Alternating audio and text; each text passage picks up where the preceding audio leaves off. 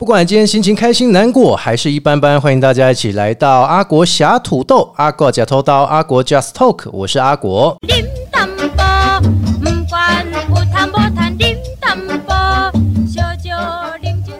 在今天进入我们 podcast 的节目之前，如果大家还没有收听，或者是呢想要重复收听，可以透过 podcast 的平台有 Apple、Google、KK Bar、Spotify，还有三浪声浪以下几个平台搜寻“阿国”两个字，你就会进入阿国侠土豆的节目。在节目里面呢，当然我们有很多集的内容，欢迎大家踊跃收听、下载连接。那最重要的是，也请大家如果觉得我们节目非常棒，要给我们一个加油打气的话，咖啡。鸡排赞助都可以透过我们的小额赞助的连接一起来分享，为我们的节目呢都能够让更多的朋友更加知道。在今天我们都知道说，其实全台湾哦有很多很多的活动，你经常会看到有一些文化或者是相关的群组里面，他们会 po 台湾旅游年历或是台湾旅游月历。那其中桃园，大家说桃园是美食沙漠，我说不是，桃园有好吃的米干，最重要的是它还能发扬光大哈。所以今天呢也特别针对了在四月二十二。号到五月一号之间的龙岗米干节，每一年都盛大登场，而且今年的主题也是非常的不一样。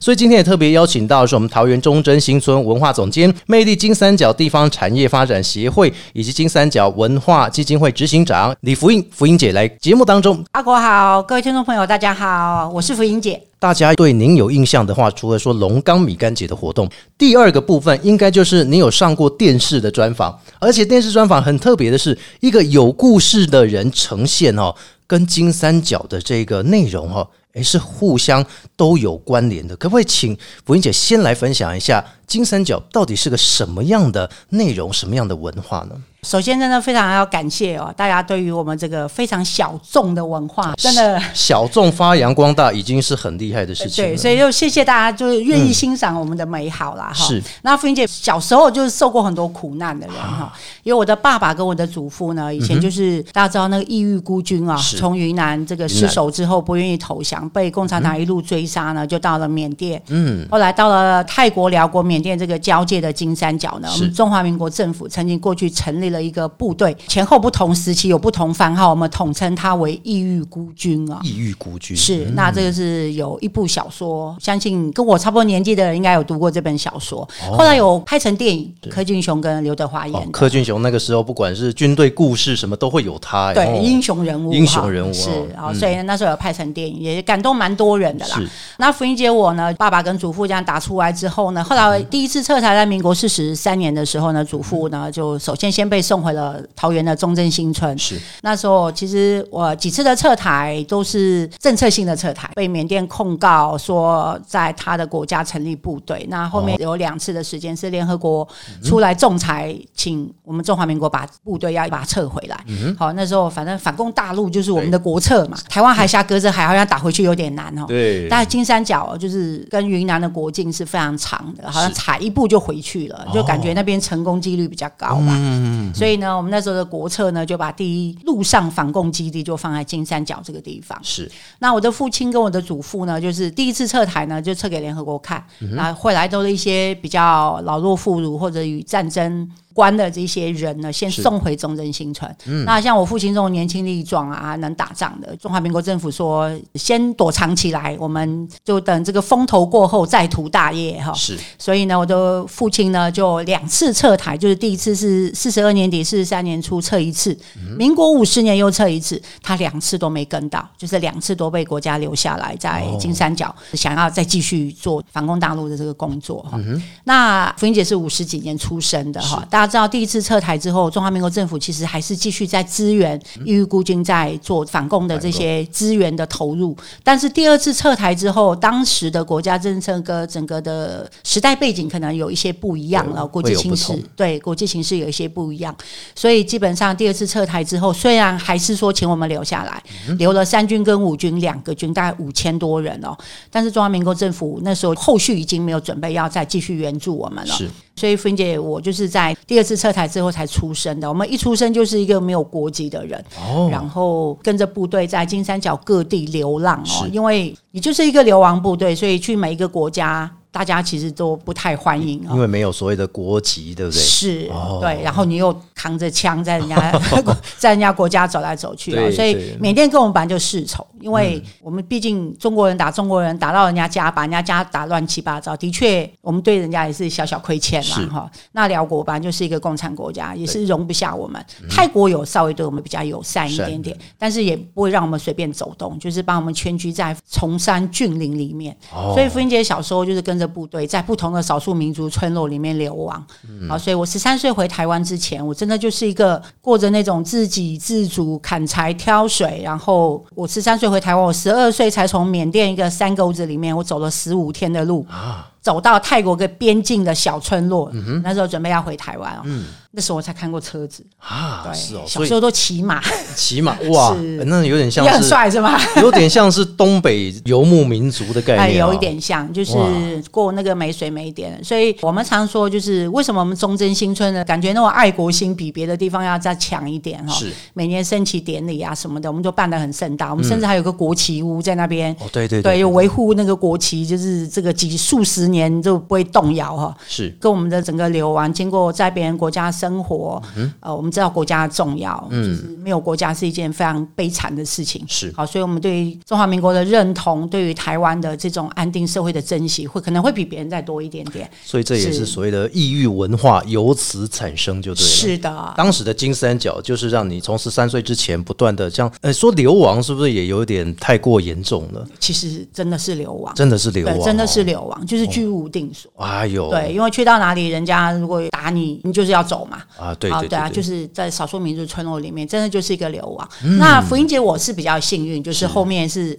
祖父先回台湾嘛对对，那后来我的姐姐就是我们的阿美米干的阿美哈，然后嫁给了我们现在的企业董事长。那我们董事长那时候在金三角，他是一个情报员，他哦哟，是专门发摩斯密码回台湾哇，那他这个摩斯密码很强、哦，很强很强。大家现在闭着眼睛，他说那个刻在骨头里面。哇，啊，那后面他就用这种外交，用摩斯密码，用国家的管道呢是，帮我们找到了台湾的祖父。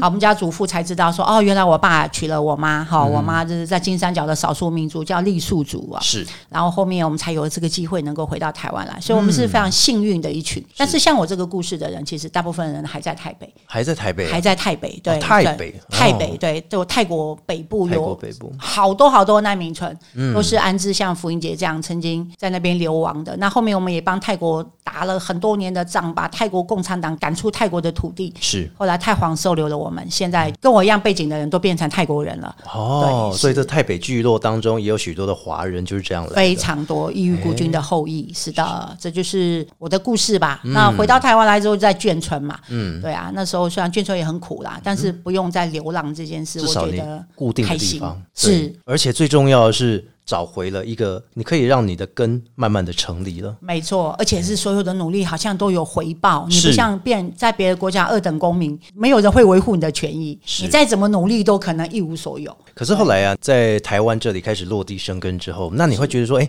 当时哈，因为大家都把它划为是一个眷村文化的概念哈，那你有没有觉得说，哎，在眷村文化当中，其实还是有一些不一样的做法，比如说可以发展美食，可以发展文化类的，是呃，其实中正新村本来就是紧急盖起来安嗯。置四十二年底、四十三年就第一批撤台的孤军，是。所以我们中正新村本来就很特别。其他眷村大家知道，就是南腔北调，各省的人都有。但中正新村因为是安置孤军，孤军大部分都是云南人，云南。加上眷属都是少数民族。哦，没错没错，以对于我们中正新村的文化一直保存到现在，可以这么完整，这也是个最大的原因啦。是。对我们少数民族妈妈很会做很多奇奇怪怪好吃的东西，对啊，所以现在五六十间的这种店美泰的料理就生根在这里。难怪我们去到这个中贞新村这里啊，或者说不管是国旗屋也好哈，或者是其他的像是米干美食，其实我们讲到米干美食都会加上泰式的那个料理，对不对？那个呃是不是也有点关联呢、当然啦、因为我们是云南人嘛，那就在我们在金三角流亡那么多年，对所以跟缅甸跟泰国其实是有很多交集的。难怪讲打抛猪，天天天天对对对对对，那云南人的打抛猪跟泰国的打抛猪又有点不太一样。哦，这就，民族融合之后，再回到到台湾，我们又做了一点调整。是对，所以这个就是一个很棒的饮食文化的面向。它不是云南菜，不是泰国菜，它其实是台湾菜。台湾菜啊 哦哟、哎今天长知识了，终于知道这跟台湾菜有关了哦。。对，是如果说我们来到桃园这里哈，因为忠贞新村这里开始慢慢发扬光大之后，是很多人想到的桃园已经不是所谓的美食文化沙漠了，因为有滇缅的美食，然后还有近期哈这几年当中有一个异域故事馆，对不对？是这个是不是也弄完福英姐跟大家分享一下？因为还有很多的旅客或是很多的朋友还不知道这个地方。那因为故事馆其实是我们整个家族很早很早就一直想做的事了。是对，因为呃我们经过那个颠沛流离，然后包括我们的上一代、上上一代，其实在这个战争当中，我们看到了很多的悲欢离合，嗯，也看到了很多人被遗忘，对好战死沙场，不被别人记得，甚至我们这个故事就是一个被遗忘的故事，是这一群人就是一个被遗忘的一群人。故事中，我们觉得很多事情我们是过不太去的。没错，没错，对，我们好歹也是为中华民国牺牲那么多人，打仗是，对。对啊，反攻大陆谁去打过？只有我们打，我们都根本都没有碰过。我们写，在树上。哎，我们顶多拿着枪做超枪术，是 我们是真正反攻大陆过的这个部队，那不被别人记得，我们也觉得很亏欠，对，啊，所以就一直想做这件事啊。嗯好，那刚刚开始当然是希望政府来做啦。那对很多美好的事情错过也罄竹难书，是。啊，所以后面呢，我们就是把中正新村一个老的幼稚园，把它改造成一个寓故事馆。去年的三一九才开幕的319，对对，一年多了，然后大家给很好的评价。其实筹备了一段时间，哦，十几年，对啊，对，从史料的整理啊，这些老物件的整理、老照片的整理，一直到取得这个幼稚园，然后整个规划是数十年以来一直想做的事情，是而且是持续在为这件事情做准备。哇，所以大家来其实哈、不只是看景点，你就好像说我们桃园就像是一个包容的多元族群的一个城市，对不对？啊，有闽南，有客家，有原住民，甚至还有我们眷村的文化。眷村文化又细分很多，就像福英姐提到的有关异域文化的部分。所以异域故事馆这个地方哈、其实不只是这个馆的内容，最重要的是它周边的效益哈、是。诶是不是大家来的时候，我想有时候你们都会办一些市集或者小活动、哎，哎，有。整个中正新村，我们云南人都还生活在那里嘛，对。再加上五六十间相关的站业啊，还有一些美食的店家，嗯，那我们本来就是生命共同体，大家都是来到台湾的过程都是千转百回啊，哇真的每一家店家老板其实都相当的有故事。而，且都很辛苦。对，都很辛苦，都很有故事。那这些故事也会反映在他的美食的口味啦、店家的一些陈列等等。所以除了异域故事馆以外，它整个中正新村就是一个大的故事馆，我觉得。这也是未来协会跟市政府要共同去推动的。是的，对，所以我觉得这个部分也是我们这几年也是就是有意识的，大家整理起来、团结起来，然后自我提升，希望把我们的故事、文化、美食都好好的扎根在桃园，是也希望桃园因为我们这群人的加入而更加的美丽。不能只是在过去的战场上孤军奋战，现在更不能孤军奋战，现在要靠大家的力量一起推展文化，大家团结作战，对不对一？定的，因为我们曾经颠沛流离嘛，来到台湾，我们已经无处可去，再也不会去别的地方了。这就是我们最后的故乡，就想来好好的建设它。是，所以刚刚我们福音节特别的讲到了故事起源之后，其实龙岗米干节每一年呢，大家都会知道说很盛大的举办，而且每一年主题都不太一样。那今年在二零二三龙岗米干节当中呢，四二二到五月一号之间登场，对不对？是的，这部分就要请福音姐哈，要特别的来跟所有的朋友们介绍一下内容了。米干节今年已经第十二年了哈、那我们从一个小小的篮球场，一个很在地的一个小活动，然后不断的一直扩展到现在。好，那我想这个也是呈现出我们文化的价值啦。对对，我们每一样东西拿出来，大家各个族群都觉得哇，好酷哦。对啊然后觉得说啊，这个以前没见过。好，那就是我们把我们的生活经历啊，把我们的这些故事啊，把这些美食，包括我们的音乐、服饰、舞蹈，甚至一些装置艺术，然后奇风异俗、节庆文化，全部都放在我们的米干节。在之前还有像我体验过这个，还有泼水，对不对？是米干节两大主轴啦。对，然后还有这个火把是。哦啊，今年呢，今年主轴还是一样，水花火舞，这是米干节的定调。那第一周就是泼水节。是。啊，那泼水节是我们大家觉得好像是泰国的文化，其实我们云南的傣族、傣族 甚至我们傈僳族也有泼水的习惯，对，有很多少数民族都还是有。那火把的话也是。一样，哈，各个民族就有一种消灾解厄的一个时间到了哈，然后可能万物要复苏了，这害虫也要起来了啊，你就是拿一个火意识的大家就是把火燎一燎，把不好的东西都烧光光的一个概念。是还是以水花火舞、泼水跟火把为主轴。那在里面当然是每一天那个除了我们地方上的五六十间的美食以外，很多姐姐们会做出一些好吃的小点心，会到我们的会场，把我们的饮食文化整个就是做一个华丽的展现。哇，那里面当然有很多的体验哈，包括我们的米干 DIY、我们的民族服装的体验，很多民族的小游戏等等都会在里面。很多的这种打歌，而且我们的民族的圈舞，对啊，那很多的朋友们来到我们这个地方，我们手牵手一起来学习一下我们云南这个圈舞，没错，也是大家会很开心，一起泼水，一起点火把，好，一起吃美食，一起看精彩的节目。那也有很多漂亮的装置艺术，给大家拍漂亮的完美照。是啊，对我觉得今年因为回到中正商圈，以前大家知道我们米干节其实有四年是到了龙岗大操场，对，没错，对。那我觉得那边就跟故事发生的地方有些不是那么的连接。那今年跟市政府这边协调之后，希望能够回到我们的商圈来，好，这才是故事跟文化产生的地方。我觉得那个连接是非常重要的。是，对我觉得米干节真的是非常好玩的一个节庆，然后老少咸宜。我觉得如果你没有来过，真的很值得来玩一次，真正的亲自来感受。所以这个龙岗米干节已成为了云南的朋友，对不对？他们已经变成了一个小过年了，有没有感觉？有，我们就是每年北中南的云南人来桃园做客，已经是变成一个传统了。是是。米干节的时候，大家全部都会来。今年呢，很多的朋友们也非常期待龙岗米干节的呈现哈，也欢迎大家呢可以透过我们刚刚的介绍当中，你想要更深入的去体验，不只是说哎走马看花，对不对？最重要的是你要深入体验美食，有美食的故事文化。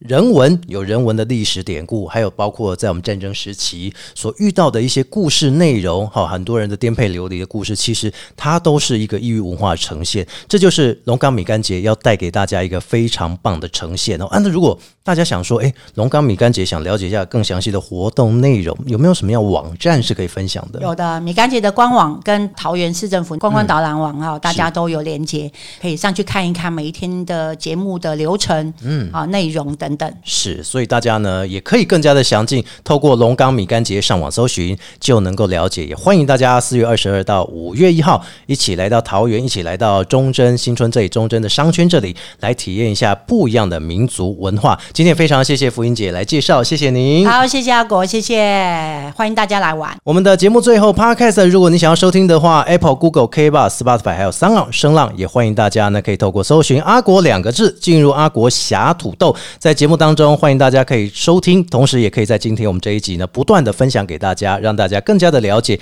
我们龙岗米干节以及异域文化的内容。那最重要是小额赞助打赏，欢迎大家踊跃来赞助了。我是阿国，我们下次见，拜拜。